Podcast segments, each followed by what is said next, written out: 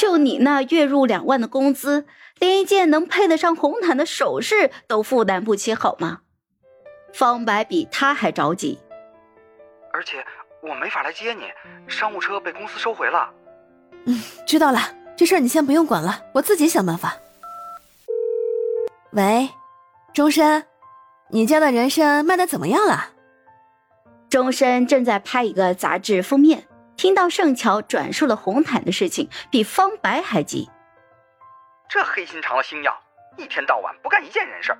乔乔，你不要慌，我马上把礼服和造型师打包给你送过来。今晚必须艳压，全方位艳压。你说的是哪个红毯啊？时代盛典那个，电视剧大赏那个呀。前两天听傅子清说他也要去，你现在联系他，先去跟他会合。行嘞，那个这钱以后还你啊。再跟我客气，我会生气的啊。挂了电话，盛乔又给傅子清打。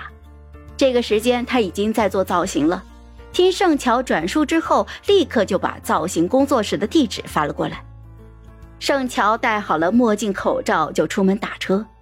这次电视剧大赏的获奖名单早就私下透露给各个艺人了。傅子清就是其中的一位，将会在今天晚上的颁奖典礼上荣获新锐巨星奖。他的经纪团队很看重这一次的红毯和奖项，特地找了国内顶尖的私人造型师来做定妆造型。工作室在郊区的花园洋房里，傅子清的经纪人在门口等着盛乔，把他带了进去。傅子清已经跟造型师交涉好了，等盛乔一到，就开始给他化妆。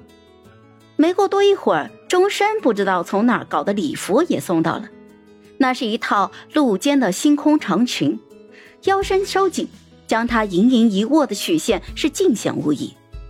裙摆自然的垂下，薄纱质地灵动而飘逸，裙摆上点缀的繁星像夜幕下的银河一样。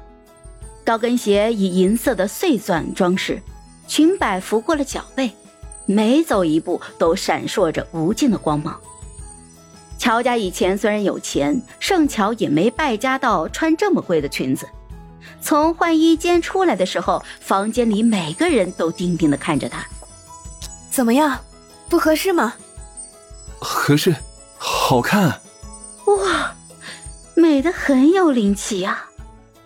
以前的盛乔虽然也美，但是精气神是死的，美在皮相，难以惊艳。但是如今这双眼睛活了过来，像星辰碎在了湖面。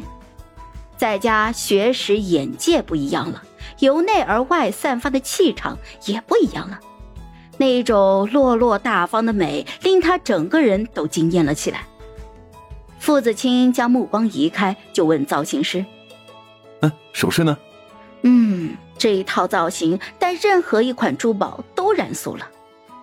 于是就想了想，去首饰间拿了一条银色的轻纱丝带，系在了盛乔的左手手腕上。